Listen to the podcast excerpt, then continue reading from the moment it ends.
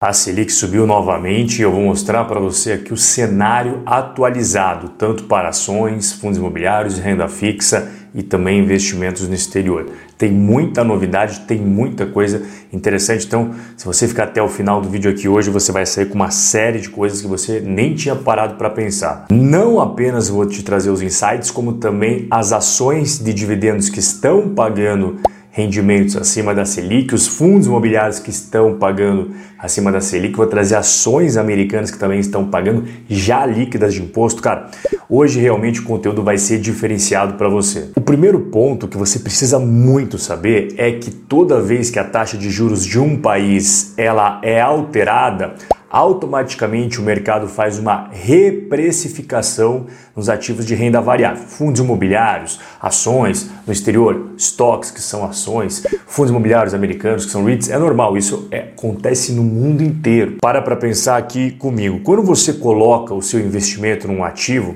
você espera um retorno, certo? É claro que você não tem certeza do retorno, mas você espera que traga uma rentabilidade positiva. Ninguém compra uma ação na expectativa de que vai perder dinheiro. Ah, espero que nesta ação aqui eu tenha uma rentabilidade negativa de 15%. Ah, eu vou comprar esse fundo imobiliário e pelos meus cálculos a minha expectativa de retorno é menos 25%. Mas o quanto que você espera de rentabilidade? Aqui tem uma série de fatores que influenciam, mas uma regra básica você precisa saber. Faz de conta que a nossa taxa de juros está em 10%.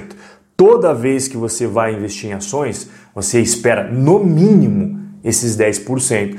É claro que quando você investe em ações, você sempre espera um valor maior. Por quê? Renda fixa, títulos do governo, não tem risco. Agora, quando você investe em ações, obviamente tem risco. Então, para compensar esse risco extra que você está assumindo, você vai querer o quê? Uma expectativa de retorno que dá uma gordura a mais do que aquela taxa de juros do país. Afinal de contas, por que, que você vai investir numa ação que tem expectativa de retorno de 5% ao ano, sendo que a renda fixa, a taxa de juros do país está em 10%?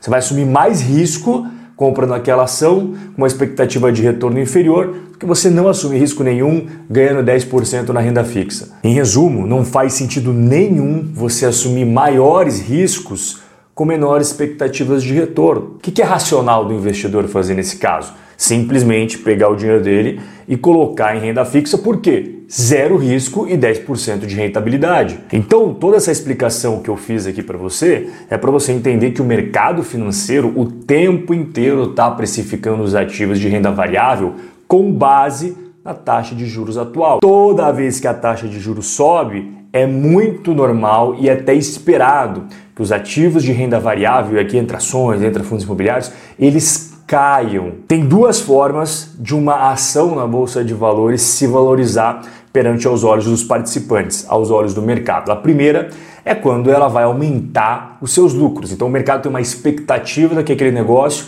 vai continuar aumentando a sua lucratividade consequentemente, ele cria uma maior perspectiva positiva e isso faz com que as ações cresçam. E por outro lado, é quando aquela ação resolve pagar maiores dividendos. Então a gente faz ali uma continha para ver o quanto que ela está pagando, quanto que ela espera pagar mais e faz toda a análise. Só que quando você tem uma ação que não tem perspectiva de aumentar o seu crescimento de lucros e também não tem perspectiva de aumentar o pagamento dos seus dividendos, só sobra uma forma para que a ação e o fundo imobiliário permaneça atrativo para o investidor, que é o que? O preço diminuindo na bolsa de valores. Então imagine aqui uma ação que custa 10 reais e a cada ano ela tem um real de lucro, ela paga um real de dividendo.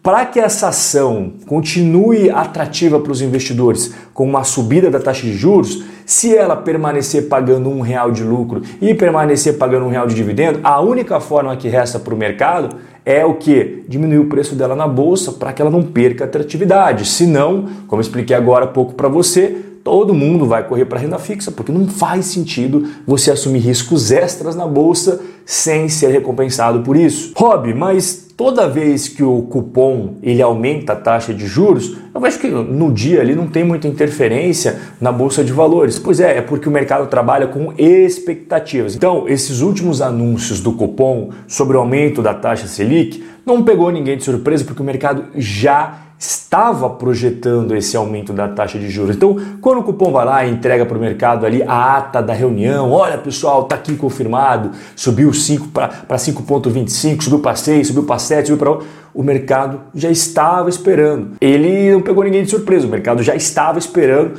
aumento em março, em maio, em junho, agosto. Você vê que a próxima reunião é em setembro e eu já vou mostrar para você que o mercado ainda está na expectativa de aumento da taxa de juros. Olha que legal esse gráfico que você está vendo aqui, né? De 2012 até 2021 dá um bom apanhado geral histórico da taxa de juros brasileira. A gente teve um momento ali em 2016 que a taxa de juros estava acima de 14%, aqui foi o auge da renda fixa no Brasil e desde então veio caindo, caindo, caindo até o momento que nós chegamos em 2%, a taxa super baixa para o cenário brasileiro e aí veio subindo, veio subindo, veio subindo exatamente como você está vendo na tela. Como eu falei agora há pouco, o mercado já está esperando que não fique apenas em 5,25, ele espera muito mais. Por exemplo, Aqui a gente vê um apanhado geral de economistas. O pessoal do Credit Suisse está achando que vai 8,25 ainda em 2021, a XP 7,25 e o BTG Pactual em 7,5. Então a primeira coisa que você tem que sair do vídeo aqui hoje sabendo é o seguinte: hoje o mercado ele já tem uma expectativa que a taxa de juros não vai ficar em 5,25 e nem em 5,50, nem em 6, nem em 6,5. A média do mercado, é claro que aqui tem opiniões muito para cima, tem opiniões muito para baixo, é por isso que o mercado é sempre uma média do consenso da opinião. A galera tá ali na faixa dos 7,25, 7,5% de taxa Selic ainda em 2021. Então o preço das ações hoje e o preço dos fundos imobiliários hoje já leva em consideração a expectativa de aumento da taxa Selic até o final de 2021. Agora, se acabar acontecendo aumentos superiores à expectativa do mercado, aí sim pega as, pessoas de surpresa.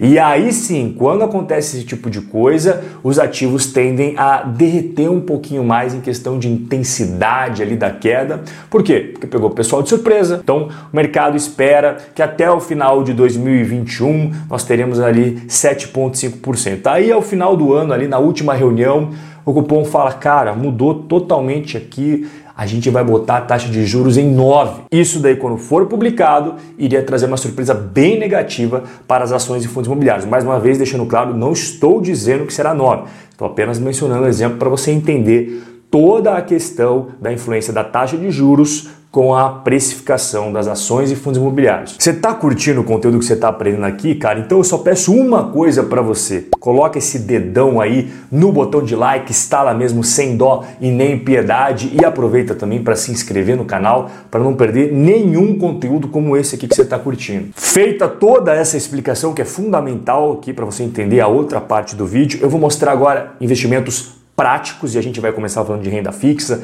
vamos passar depois para renda variável, que hoje estão pagando mais do que a taxa Selic. E aqui eu vou trazer inclusive já líquido de impostos, né? Tem alguns investimentos que são isentos, outros não. Então eu vou trazer para você limpo aqui o que realmente iria cair no seu bolso. Primeiro investimento, a gente não pode ser ingênuo achar que as pessoas não têm mais dinheiro na poupança, a poupança gera. Tem muita gente que tem dinheiro na poupança. Sim, eu sempre falo, eu nem vejo a poupança como investimento. Só vejo a poupança com uma utilidade. Você deixar o dinheiro lá ter fácil acesso caso você precise para uma emergência, caso você precise para um perrengue, mas eu não considero poupança investimento. Eu considero como se fosse uma conta corrente que você deixa ele para ter fácil acesso. Feita essa explicação, como é que funciona a lógica da poupança? É muito simples, cara. Quando a taxa Selic ela é inferior a 8,5%, a poupança paga 70% da taxa Selic no Brasil, mais a taxa referencial, que olha, nem leva em consideração, porque quando ela não está zerada é pouquíssima coisa.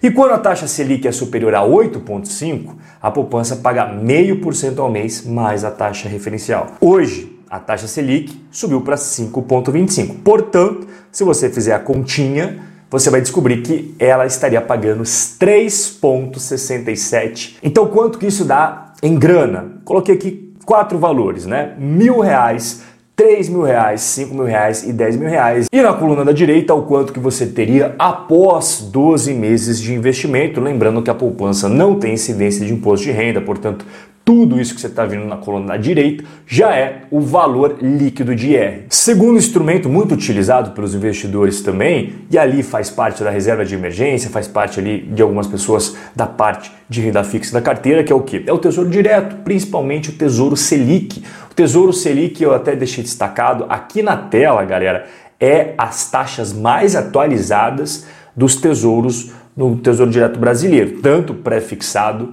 quanto Tesouro Selic. Eu vou pegar para os nossos fins ilustrativos aqui este Tesouro Selic que está destacado em amarelo. Então, aqui para ficar bem bacana, você lembra que a poupança a gente viu o cálculo após 12 meses quanto que você ganharia. Para ficar legal, eu vou também botar o Tesouro Selic como você vendesse daqui a 12 meses, que aí entra a tributação de 17,5%. Então, deixou mais que um ano ali, cara, né, que seria 366 dias, seria essa taxação que você pegaria. Rentabilidade bruta não faz muito sentido para a gente, porque a gente tem que pagar imposto de renda, então a rentabilidade líquida seria 4,55% ao ano.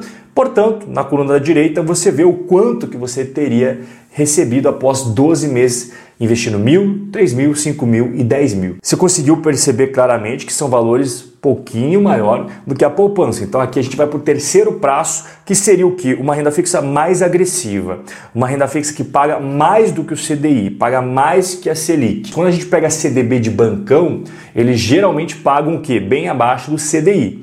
Quando a gente pega instituições financeiras que não são bancões, fintechs e tal, eles têm que pagar acima do CDI justamente para atrair recursos, né? Senão o pessoal não pode, porque você está pagando igual, por exemplo, a Caixa, pagando igual o CDB do Banco do Brasil, por que eu vou investir com vocês? Então esses caras botam a régua para cima para atrair mais recursos. Eu separei três aqui, XP, C6 e Banco Pan, e esses investimentos liquidez no vencimento. Ou seja, se você pretende, por exemplo, fazer uma reserva de emergência com esses ativos aqui, tá totalmente errado, cara. Você só vai ter, por exemplo, no CDB da XP, acesso em janeiro de 2026. Inclusive, eu vou pegar como explicação aqui para os nossos cálculos esse daí da XP. Assim como os títulos de renda fixa ali do Tesouro Direto, que pagam imposto de renda, esses daqui também pagam imposto de renda. Então eu facilitei os cálculos para você, peguei o CDB da XP e vi quanto que você ganharia já líquido de imposto para cada uma dessas faixas aí de investimento que você está vendo na tela. Você percebe que paga mais do que poupança e paga mais que o Tesouro Selic. Mas é óbvio, por que será que paga mais? Porque tem muito mais risco, né? Não estou dizendo aqui que a XP é ruim, que o C6 é ruim, nada disso. O que eu estou dizendo para você é que quando você empresta dinheiro para o governo, tem menos risco do que quando você empresta dinheiro para uma instituição privada financeira no Brasil. Isso é óbvio. Quarto instrumento são os fundos imobiliários. A maioria dos Robin Holders tem pelo menos um desses fundos imobiliários na carteira, então por isso que eu selecionei eles. Os fundos imobiliários têm rendimentos isentos de imposto de renda, perfeito? Então tudo que você vai ver aqui já é rentabilidade líquida de imposto que vai realmente cair no seu bolso. Eu separei quatro: o Maxi Renda, que é um FII de papéis, o BCFF11, que é um FII de fundos imobiliários, ele compra outros fundos imobiliários, o HGLG11, que é galpões logísticos, e XP também é galpões logísticos. Eu, particularmente, gosto bastante de você ter, pelo menos ali na sua carteira, renda fixa, fundos imobiliários e ações. É claro que isso não se resume apenas no Brasil, também você ter renda fixa, fundos imobiliários e ações norte-americanas, para ter uma diversificação bem legal na sua carteira. Inclusive aqui já vou puxando o nosso próximo investimento, nosso quinto investimento, que seria as ações pagadoras de dividendos em dólares. E é claro, já descontei para você o imposto de renda. Ah, Robin, para lá, a ExxonMobil, a Philip Morris, elas estão pagando, quando a gente pega já líquido de imposto de renda, abaixo da Selic. Eu sei, meu caro, que a taxa de juros nos Estados Unidos não é 5,25% ao ano, é bem, mas bem mais baixa. Então tenha em mente isso e quando a gente fala em cenário norte-americano, uma ação que paga limpo 5 é muita coisa. E é claro que nós também vamos falar de ações brasileiras que estão pagando acima da Selic. Aí sim, a comparação fica bem perfeitinha, bem justa, porque taxa Selic taxa de juros no Brasil e ações brasileiras da Bolsa Brasileira. Então faz total sentido, todo mundo está falando aqui do mesmo campo que nós estamos jogando. Transmissora Paulista e Taesa são do setor elétrico, historicamente tem aí um grande pagamento de dividendos para os seus investidores, nem sempre é 14%, nem 13%, tá? Legal é você sempre ter uma expectativa mais moderada, não espere que vai ser 14% todos os anos, porque não vai é que está um pouquinho para cima, mas elas são sim grandes pagadores de dividendos. A Vivo também é uma grande pagadora, o Banco do Brasil tem outras empresas que quando se recuperarem, por exemplo, a Itaúsa, que está com dividend yield muito comprimido, justamente porque o Itaú teve o seu lucro comprimido por causa da crise, quando voltar, vai voltar a pagar bons dividendos. Rob, já que você falou em 2022, tem alguma coisa fora do radar que está te preocupando? Sim, tem algo que está me preocupando muito, que é essa iniciativa do governo de querer parcelar os precatórios. precatório é quando você ganha um processo contra o Estado, o Estado tem que te pagar, mas ele nunca paga logo que acaba o processo. Ele vai te dar um título, dizendo: olha, eu realmente perdi, eu te devo e vou te pagar. Tá? Vai entrar na lista esse título que você tem aí para que eu pague daqui a um ano, três anos, cinco anos, dez anos, quinze anos. E aqui eu não estou exagerando, não, viu, cara? Depende do tipo de precatório. É só os seus filhos, os seus netos, os seus bisnetos que vão receber esse negócio. Agora, segundo essa proposta, a tendência é querer dificultar mais ainda o recebimento desse, desse dinheiro. O governo está com uma proposta de parcelar o pagamento dos precatórios aí já em 2022. Essa proposta é extremamente prejudicial para a segurança jurídica do mercado brasileiro. E por quê? Cara, é porque o precatório ele já é o reconhecimento de que você merece receber aquilo lá. Ou seja, não tem mais dúvida, não cabe mais recursos, já foi decidido que o governo precisa te pagar. Por quê? Porque ele fez alguma coisa errada para você e ele tem que te recompensar por causa disso, né? Tem que te reembolsar o valor, alguma indenização, algo assim. É teu direito, cara. Como cidadão é teu direito receber aquilo. E em 2022, apenas na esfera da União Federal, estava programado para pagar 90 bilhões de reais em precatórios. E o governo viu que, não, vamos passar um negócio aqui para fazer um parcelamento. Para que pagar 90 bilhões? Para as pessoas que merecem ganhar esse dinheiro. Isso daí traz mais insegurança para um país que já é conhecido pela sua insegurança jurídica. Tem outras coisas que também estou de olho. A inflação no Brasil, o IPCA, que é a inflação oficial, já passou da casa dos 8%, muito acima da meta. O IGPM, que é aquela que corrige os contratos de aluguel, já passou de 33% faz tempo. Também estou de olhos bem abertos para a polarização política que está cada dia mais forte no Brasil. De um lado, os defensores do Bolsonaro, do outro lado, os defensores do Lula, e as coisas estão ficando cada vez mais polarizadas. Eu também estou de olho na instabilidade política entre TSE, STF e o presidente Jair Bolsonaro. E o que, que você deve fazer em relação a tudo isso? Isso daqui, ó. Conhecimento, que é o que separa as pessoas perdedoras das pessoas vencedoras na bolsa de valores. O conhecimento, ele te dá paz, te dá tranquilidade, segurança para você tomar as melhores decisões de investimento. Inclusive ali você vai perceber que ter seu patrimônio em apenas uma moeda, uma única economia não faz sentido. Mas para você entender o motivo disso, é o conhecimento que vai te libertar. Primeira coisa que eu evitaria nesse momento: títulos pré-fixados de renda fixa. O pré-fixado, quando você compra ele, a sua rentabilidade fica travada. E como nós temos uma expectativa de aumento de taxa de juros, pode ser que você se prejudique bastante se essa alta de juros passar além do que o mercado está esperando. 2022, eleições, já está batendo a porta, se prepare para a volatilidade. Como se proteger da volatilidade? Tendo uma parte da sua carteira exposta à economia americana e à moeda norte-americana, que é o dólar. Em momentos de crise e tensão no Brasil, é normal que o dólar se valorize. Então, faz sentido total você ter uma parte da sua carteira em dólar. Se você quiser, e aqui não é obrigatório, você pode ter também uma pequena parcela do seu patrimônio em criptomoedas. Já em relação à renda variável, você tem que fazer o feijão com arroz, focar em negócios com histórico de lucratividade, margens boas, dívida controlada, marcas fortes, fluxo de caixa robusto e, se fizer sentido para você, como faz para mim, aquelas empresas que costumam pagar ou pool dos dividendos aos seus investidores. E isso vale tanto para o mercado brasileiro quanto para o mercado americano. E tem gente que quer simplificar a vida, e aí que entra outro instrumento que é bem legal, que são as ETFs. São pacotões de investimentos, então dentro ali você vai ter várias ações. E isso é muito legal para quem está começando nos Estados Unidos, porque simplifica a sua vida, tem várias e várias ações dentro de um pacotão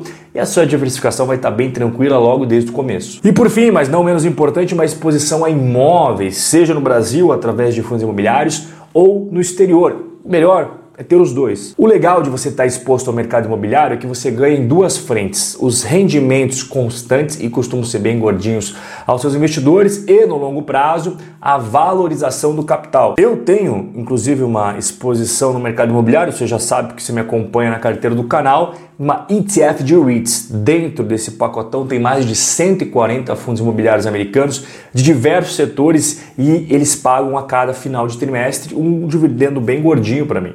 Inclusive, se você quiser saber tudinho como que eu penso e faço com os meus investimentos, aqui embaixo fica a sugestão para você assistir essas quatro aulas sobre a checklist da, que eu fiz para escolher ações, como montar carteira, realmente construir um portfólio bem sólido e diversificado para te dar tranquilidade. Como eu falei agora há pouco, o que separa os vencedores dos perdedores na bolsa é isso daqui, o conhecimento. Então fica aí o convite para você ter conhecimento gratuito. Primeiro link na descrição, você clica ali, deixa seu e-mail, vai receber a primeira aula em menos de um minuto na sua caixa de entrada, a segunda aula no outro dia, a terceira no outro e assim por diante. O nosso bate-papo chegou ao final, um forte abraço e eu vejo você no nosso próximo encontro.